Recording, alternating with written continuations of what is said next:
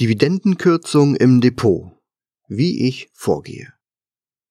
Herzlich willkommen zu einer neuen Folge des Dividendenalarm Podcast. Das Jahr 2020 war außerordentlich in vielerlei Hinsicht.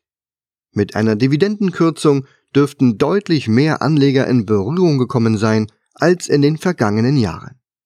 Unterscheiden müssen wir zudem zwischen einer Dividendenkürzung und einer Dividendenstreichung. An beidem erfreut sich kein Aktionär und dennoch muss man ruhig bleiben und seine Optionen abwägen. Meist bieten solche Gelegenheiten aber auch Chancen. Auch mein Depot wurde im Krisenjahr 2020 nicht verschont. Einige meiner Dividendenaktien reduzierten ihre Dividende, teilweise auch massiv und überraschend, und andere haben die Dividende Hals über Kopf komplett gestrichen.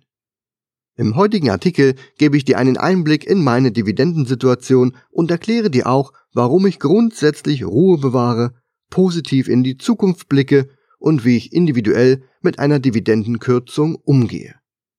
Dividendenkürzung nur in Europa ein Problem? Dividende ist der neue Zins, hieß es lange Zeit in den Medien und dieser Spruch wurde nun im Jahr 2020 abgelöst durch das Wort Dividendenkürzung bzw. Dividendenstreichung. Es scheint fast so, als wenn es keine anderen Themen mehr am Kapitalmarkt geben würde. Bereits mehr als 140 europäische Unternehmen haben mitten in der Krise eine entsprechende Dividendenkürzung bekannt gegeben. Ist es wirklich so schlecht um Europa bestellt? Zum gleichen Zeitpunkt gab es beim S&P 500 nur 15 Unternehmen in den USA, die eine Kürzung bekannt gegeben haben. Das sind immerhin 3% der Unternehmen im S&P 500 und knapp 24% im Stock 600 in Europa.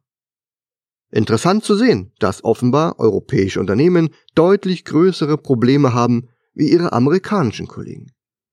Mit ein Grund dafür kann sein, dass es in Amerika keinen Lockdown gab und auch, dass die Aktienkultur in Amerika eine völlig andere ist wie in Deutschland oder Europa. Über 50 Prozent der Bürger besitzen in Amerika Aktien in Form von Einzelwerten oder sind über ETFs beteiligt. Aktien gehören seit vielen Jahren zur Altersvorsorge und werden vom Staat sogar ordentlich gefördert. Auch die Unternehmen tun viel für diese Kultur und zahlen oftmals seit Jahrzehnten konstant und stetig steigende Dividenden. Es gibt daher auch eine riesige Anzahl an Unternehmen, die zu den Dividendenaristokraten zählen. Meinen Artikel zu diesem Thema habe ich dir an dieser Stelle im Blogartikel verlinkt. In Deutschland kennen wir die Situation ja selbst alle nur zu gut. Kaum 10% unserer Bürger haben etwas mit dem Kapitalmarkt zu tun. Es gibt fast dreimal mehr Immobilienbesitzer als Aktionäre. Eine Übergewichtung von Dividendenaristokraten aus Amerika kann schon ein erster Tipp fürs eigene Depot sein, um das Risiko einer Dividendenkürzung stärker zu minimieren. Aber machen wir weiter. Es gibt noch viele weitere Möglichkeiten. Kostenreduzierung bringt Liquidität. Die mit der Corona-Krise einhergehenden Maßnahmen brachten für alle Menschen und auch Unternehmen umfangreiche Einschränkungen. Dies führte zu nachvollziehbaren Konsequenzen in allen Wirtschaftsteilen. Speziell durch die Lockdowns und dem Herunterfahren der Wirtschaft waren die Auswirkungen immens. Für Deutschland wird der wirtschaftliche Schaden im hohen dreistelligen Milliardenbereich geschätzt. Stark getroffen werden in der Regel vor allem Unternehmen, allerdings unterschiedlich stark, je nachdem, in welcher Branche sie tätig sind. Die Krise hat gezeigt, dass gerade Lebensmittelproduzenten, digital agierende Unternehmen und gewisse Pharmakonzerne zu den Gewinnern zählen. Unternehmen aus dem Bereich Touristik und auch der Ölindustrie waren die absoluten Verlierer. Wenn niemand mehr reist, stehen Hotels leer und Flugzeuge bleiben am Boden. Steht die Welt still, bricht auch die Ölnachfrage zusammen. Und wenn die Umsätze wegbrechen, wird es zwangsläufig auch geringere oder gar keine Gewinne mehr geben. Dennoch müssen die Verbindlichkeiten weiter bedient und Schulden zurückbezahlt werden. Kein Wunder also, dass Unternehmen in solchen Situationen schnell und massiv ihre Kosten reduzieren müssen. Es wird alles auf den Prüfstand gestellt, was schnell liquidiert werden kann und Cash bringt. Ganz oben bei problembehafteten Unternehmen stehen dann natürlich auch die Dividenden. Dividendenkürzungen und Dividendenstreichungen. Die Dividende an sich ist ja eine Gewinnbeteiligung. Erzielt ein Unternehmen einen Gewinn und benötigt diesen nicht zu 100 Prozent für andere Verpflichtungen wie Rücklagen, Forschung oder Schuldenrückzahlungen, dann können und sollten Aktionäre mit einer Ausschüttung am Gewinn beteiligt werden. Über das richtige Verhältnis lässt sich hier gewiss streiten. Dividendenerträge sind für Aktionäre nichts anderes als zusätzliches Einkommen aus Kapitalanlagen. Passives Einkommen sozusagen. Und wie jeder weiß, liegt genau darin mein Fokus. Ich möchte ein berechenbares und stetig wachsendes Dividendeneinkommen erzielen. Und auch meine Leser und Dividendenalarm-Mitglieder möchten nichts weiter als verlässliche Dividendenzahler im Depot haben.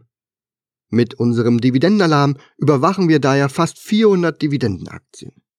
Im Laufe des Jahres schrumpfte die Liste aufgrund Dividendenstreichungen auf knapp unter 350 Werte. Mittlerweile kommen wieder einige Werte zurück auf die Liste, da sie in Zukunft wieder Dividenden ausschütten möchten. In der Corona-Krise ging es bei vielen Unternehmen um alles oder nichts. Cash war King und somit musste für Liquidität gesorgt werden. So wird Geld im Unternehmen belassen und nicht an die Aktionäre ausgeschüttet. Wer zudem auf staatliche Unterstützung angewiesen war, der kann im Umkehrschluss diese Mittel nicht als Gewinnausschüttung an die Aktionäre weitergeben. Eine Dividendenstreichung sollte daher immer auch als Warnung zu verstehen sein. Dividendenkürzungen gab es auch nicht wenige. Fast 60 Werte, die der Dividendenalarm überwacht, haben innerhalb der letzten zwölf Monate ihre Dividende gekürzt. Für Aktionäre ist dies schon eher zu verkraften, wenn es immer auch davon abhängt, warum ein Unternehmen diesen Schritt geht. Oftmals bringt es dem Unternehmen Erleichterungen bei der Finanzierung und nimmt den Druck, dass zu viel Geld das Unternehmen verlässt, was aktuell besser im Unternehmen aufgehoben wäre. Weniger Dividende ist ärgerlich, aber im Fokus steht das Unternehmen. Streicht oder kürzt ein Unternehmen seine Dividende, dann ist das immer auch ärgerlich für uns Aktionäre. Wir müssen auf bisher eingeplante Zahlungen verzichten und die Ausschüttungsrendite unseres Portfolios reduziert sich. Nachdem der erste Ärger überwunden wurde, gilt es, die Gründe hierfür herauszufinden. Unternehmen machen dies meist nicht, um uns zu ärgern, sondern um sich selbst zu stärken. Und damit tun sie uns Aktionären schlussendlich auch etwas Gutes, was wir aber meist erst später erkennen. So ist es nie pauschal zu beantworten, ob eine Kürzung oder Streichung der Dividende von Vorteil ist. Es muss immer die individuelle Situation des jeweiligen Unternehmens oder der Branche begutachtet werden. Welche möglichen Szenarien es hierbei geben kann, möchte ich im weiteren Verlauf gern anhand von Beispielen besprechen. Kommen wir erst noch zur Dividendenentwicklung in meinem Depot. Meine Dividendenalarm-Mitgliedern gebe ich einen Einblick in mein Depot inklusive meiner Transaktionen. Den Link zu meinem Depot findet ihr auf meinem Blog. In meinem Depot befanden sich vor der Krise 67 Dividendenaktien. Davon haben neun Unternehmen die Dividende gestrichen und weitere sechs Unternehmen haben ihre bestehenden Dividendenzahlungen fortgeführt, aber die Dividende an sich reduziert. Mittlerweile sind einige Monate vergangen und einige Unternehmen konnten die Lage besser einschätzen. So haben sechs von neun Unternehmen bereits angekündigt, die Dividendenzahlung wieder einzusetzen. Im weiteren Verlauf der kommenden Monate rechne ich mit weiteren Rückkehrern und auch einer Normalisierung. Durch das Aufstocken bestehender Depotpositionen sowie durch den Kauf neuer Werte rechne ich bis zum Ende des Jahres 2021 mit einem ausgeglichenen Dividendenergebnis, was dem Niveau vor der Krise entspricht. Unterm Strich kann ich mit der Ertragsentwicklung trotz der Dividendendelle sehr zufrieden sein. Weitere Veränderungen in meinem Depot. Arg gebeutelt wurde mein Depot, wie bereits erwähnt, durch die Touristik und Ölwerte. Daher habe ich mich noch während der Krise von meinen Touristikaktien getrennt. Die Ungewissheit, wann diese Branche wieder voll geschäftsfähig arbeiten kann und welche Konzerne diese Zeit überleben werden, war mir zu hoch. Bis heute ist das Thema nicht final geklärt und die Unternehmen können sich nur retten, indem sie weitere Schulden aufnehmen und versuchen durchzuhalten. Ein stetiges Verschulden und Hoffen auf bessere Zeiten birgt ein sehr hohes Risiko. Am Ende werden viele Unternehmen den Kampf nicht überleben. Das Beispiel von Lufthansa zeigt zudem sehr gut, dass staatliche Unterstützung im Sinne einer Teilverstaatlichung aus Sicht der Altaktionäre ein Desaster bedeutet. Der Nachfrageeinbruch beim Öl hat mein Depot auch hart getroffen. Hier betrachte ich die Situation etwas anders. Daher habe ich auch keine Werte aus dieser Branche verkauft und mittlerweile sogar einzelne Positionen wieder aufgestockt. Die Dividendenkürzungen helfen den Unternehmen, sich besser zu finanzieren und ihre Investitionen in erneuerbare Energien umzulenken. Sie erzielen zudem weiter einen gewissen Cashflow und der Geschäftsbetrieb ist nicht komplett zum Erliegen gekommen. Mit Rückkehr zur Normalität in unserem Alltag werden die Ölkonzerne schnell wieder ihre Cashflows erhöhen können. Hier heißt es durchhalten und die Krise als Chance zur Positionierung sehen. Zugekauft habe ich in erster Linie Werte aus den Bereichen Pharma, Lebensmittel, IT und Telekommunikation sowie erwähnt auch ein paar Ölwerte. Viele meiner gekauften Unternehmen haben bereits solide Quartalszahlen abgeliefert und haben gezeigt, dass sie gut durch die Krise kommen. Sie werden ihr Potenzial spätestens dann entfalten, wenn wir dank eines Impfstoffs wieder zurück zur Normalität kommen werden.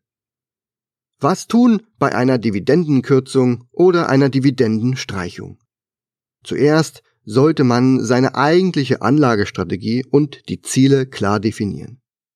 Wer ausschließlich als Einkommensinvestor unterwegs ist und den maximalen Ertrag aus seinem Portfolio rausquetschen will, der wird zwangsläufig zur Entscheidung kommen, sich von Aktien mit einer Dividendenstreichung zu trennen.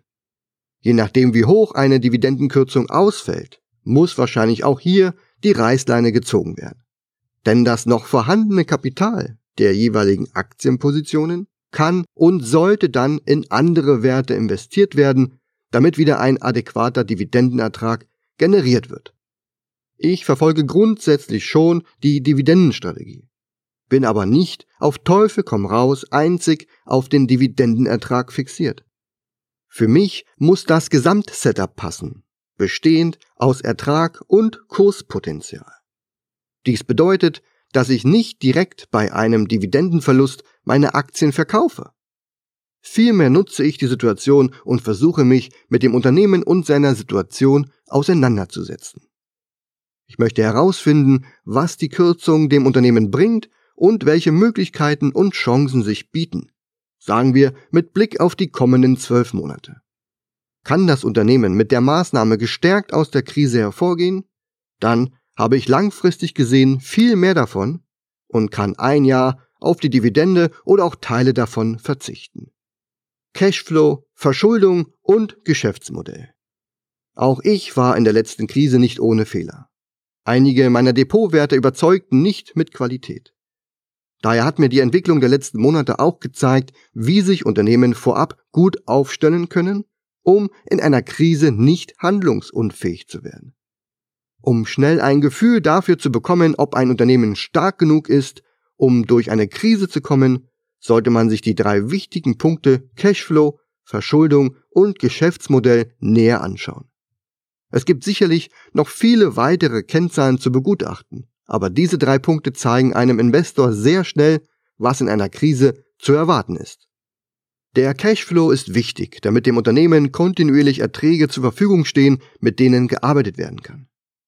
Die Corona-Krise hat uns gezeigt, dass Liquidität mit das wichtigste Gut bei Unternehmen ist. Wer keinen hohen Cashflow generieren kann, wird frühzeitig an die Reserven gehen müssen. In diesem Zusammenhang ist die Verschuldung sehr wichtig.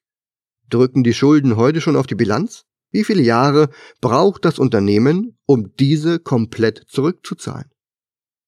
Wie sieht das erst in einer Krise aus, wenn zusätzliche und massive Kredite aufgenommen werden müssen, während die Gewinne wegbrechen?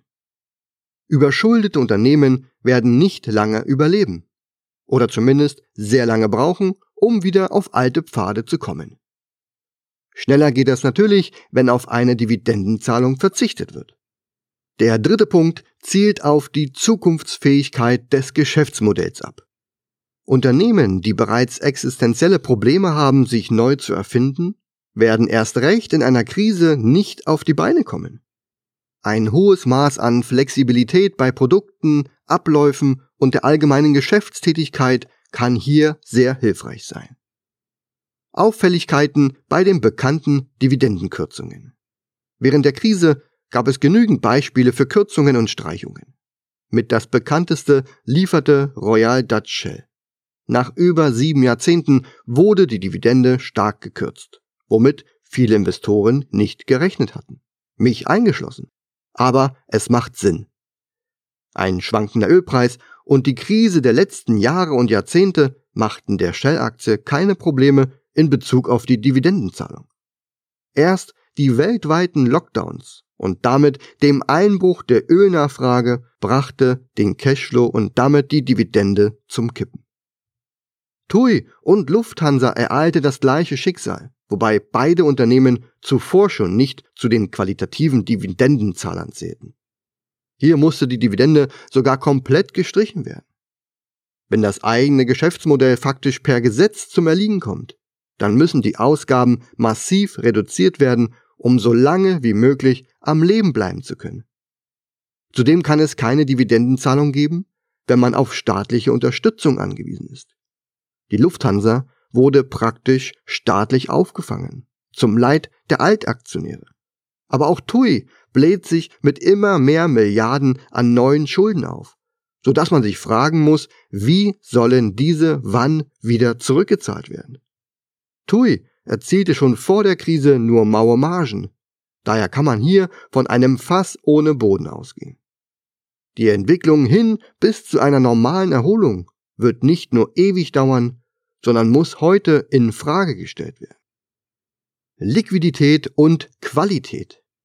Wer Cash hat, kann jede Krise durchstehen. Und in der Krise zeigen sich dann Stärke und Schwäche.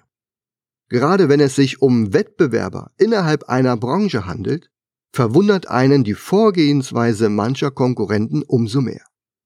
So zählen Adidas und Nike zu den Big Playern ihrer Branche.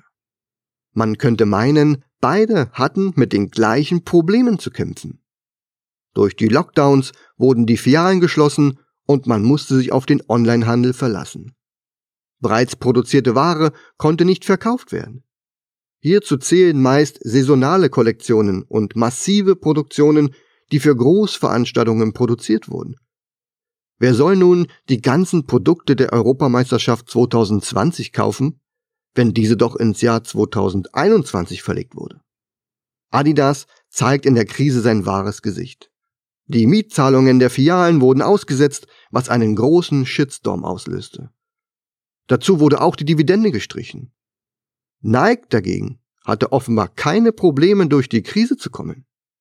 Es gab keine nennenswerten schlechten Nachrichten, die Quartalszahlen waren solide und die Dividende wurde jedes Quartal normal weitergezahlt. Mehr noch, Mitte November wurde die 18. Dividendenanhebung in Folge kommuniziert. Verrückt, oder? Aber auch bei anderen Branchenkollegen gibt es sehr unterschiedliche Ergebnisse. Vapiano erklärte die Gründe für die eigene Insolvenz mit der Corona-Krise. Dabei hatte das Unternehmen bereits vorher schon stark mit dem Überleben zu kämpfen. Während der Krise zeigten sich andere Wettbewerber von ihrer qualitativen Seite. McDonald's oder auch Starbucks hatten deutlich weniger Probleme, ihre Filialen offen zu halten. Drive-In, Takeaway und Lieferdienst sei Dank. Mit vielen Zehntausenden Filialen ist es auch einfacher umzugehen, wenn in bestimmten Ländern Filialen schließen müssen, während in anderen Ländern die ersten Lockerungen wieder zu Filialöffnungen führen. Hohe Flexibilität und Schnelligkeit beim Umsetzen von neuen Gesetzen bringen hier deutliche Vorteile. Vor der Krise, nach der Krise. Ich möchte gern noch weitere Beispiele für eine Dividendenkürzung bzw. Streichung nennen. Klar, im ersten Moment ist es ärgerlich, wenn Freenet seine sehr hohe Dividende streicht obwohl das Unternehmen gar nicht von der Corona-Krise betroffen war. Die Verkündung der Streichung erfolgte zusammen mit den durchaus soliden Quartalszahlen. Der Grund? Freenet plante seine Schulden bei den Banken zu verlängern und wollte einen besseren Verhandlungsspielraum haben. Also ich finde die Begründung schon sehr interessant. Nachdem einige Monate nun vergangen sind, konnte Freenet erneut berichten. Das Beste gleich zu Beginn. Die Schweizer Sunrise-Beteiligung konnte offenbar zu einem sehr guten Preis verkauft werden. Dies spült viel Cash in die Unternehmenskasse. Freenet konnte damit einen Großteil der Schulden tilgen und den Rest günstig bei den Banken verlängern. Mehr noch, Freenet sagte zu, die Dividendenzahlung wieder aufzunehmen. Womit die Dividende nach ersten Berechnungen ungefähr auf dem letzten Niveau liegen dürfte. Dazu kauft Freenet eigene Aktien im Wert von 100 Millionen Euro zurück, was schlussendlich auch den Aktionären zugutekommt.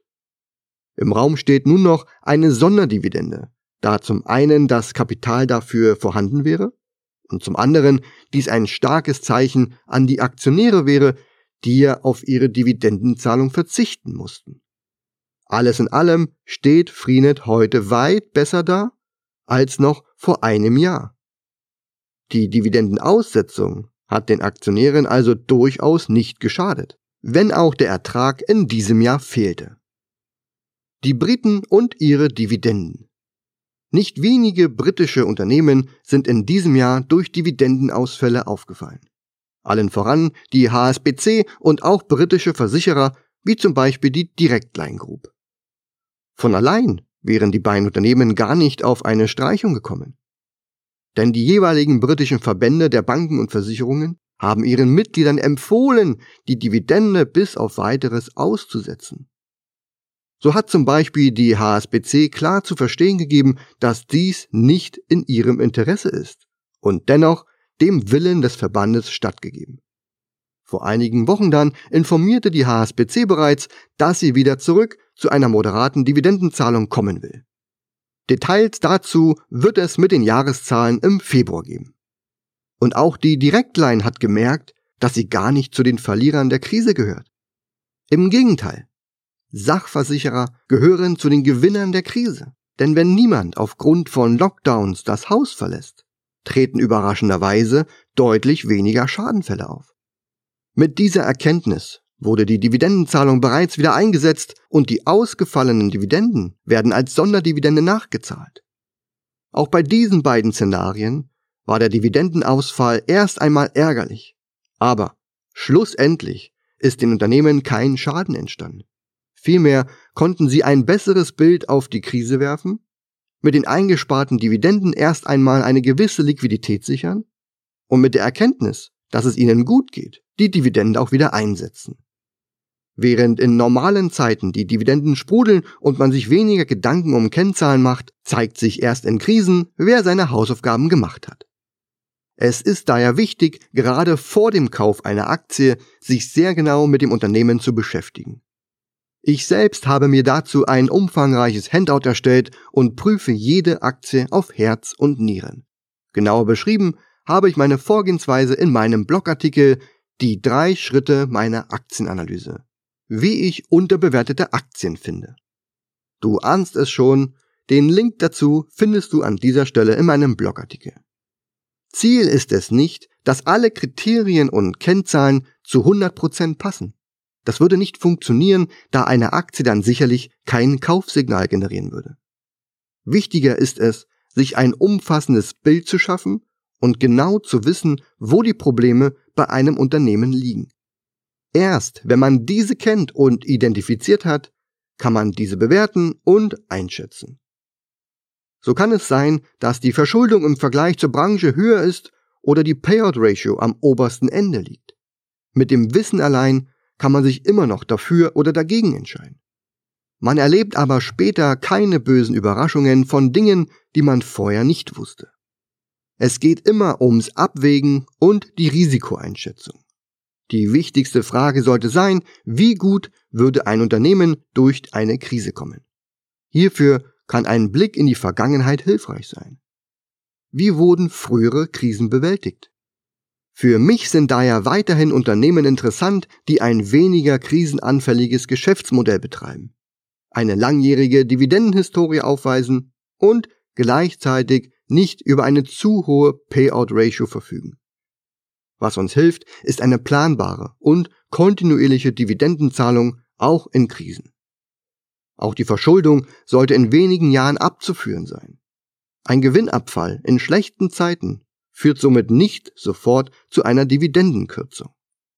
Einen Kursabfall kann man so aussitzen und bei einem Kaufsignal durchaus auch als Nachkaufoption nutzen. Vorgehensweise für die Zukunft finden. Jede Krise ist dramatisch, keine Frage. Aber man sollte immer auch den Fokus auf die Chancen richten. So nutze ich jede Krise dazu, um negative Auffälligkeiten in meinem Portfolio zu korrigieren. Branchen und Themen, die sich stark zeigten und bei mir unterrepräsentiert waren, stocke ich dann gern auf. Und Branchen, die einen Totalausfall hatten, werden reduziert. Unternehmen, die unverschuldet vom Markt mitgerissen werden, obwohl sie sehr gute Arbeit leisten und dies in ihren Quartalszahlen unter Beweis stellen, werden von mir sukzessive aufgestockt. Ich kann praktisch Qualitätsaktien zu deutlich günstigeren Kursen kaufen. Der Mehrwert wird sich daher erst zu einem späteren Zeitpunkt zeigen. Und als langfristig ausgerichteter Investor habe ich ja Zeit. Das Chance-Risiko-Verhältnis ist praktisch auf meiner Seite. Das Risiko des weiteren Preisverfalls ist deutlich geringer als die Chance auf hohe Kurssteigerungen und die solide Weiterzahlung einer aktuell überdurchschnittlich hohen Dividende. Es gibt eine Welt nach der Krise. Eine langfristig ausgerichtete Anlagestrategie heißt auch, einen langen Atem zu haben. Auch die Erkenntnis der Vergangenheit, dass wir heute jede frühere Krise überwunden haben, hilft mir positiv in die Zukunft zu blicken. Ich weiß einfach, dass die heutigen Dividendenausfälle und Kursstürze nur eine Momentaufnahme innerhalb meines langen Anlegerlebens sind. Es wird sicherlich eine gewisse Weile dauern, aber in jedem Fall wird mein Depot neue Höhen erschließen. Ich werde wieder neue Allzeithochs erreichen und auch mein Dividendeneinkommen wird sich langfristig immer weiter erhöhen. Die Basis, dass diese Ziele schneller erreicht werden, lege ich heute, während einer Krise.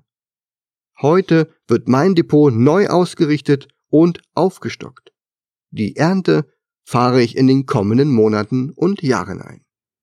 In diesem Sinne, bis zum nächsten Mal, euer Alex.